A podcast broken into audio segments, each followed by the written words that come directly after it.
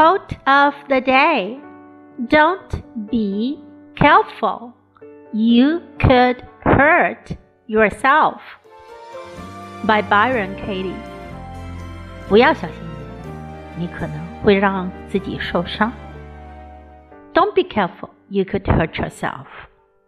Word of the day hurt. Hurt 是疼痛、受伤。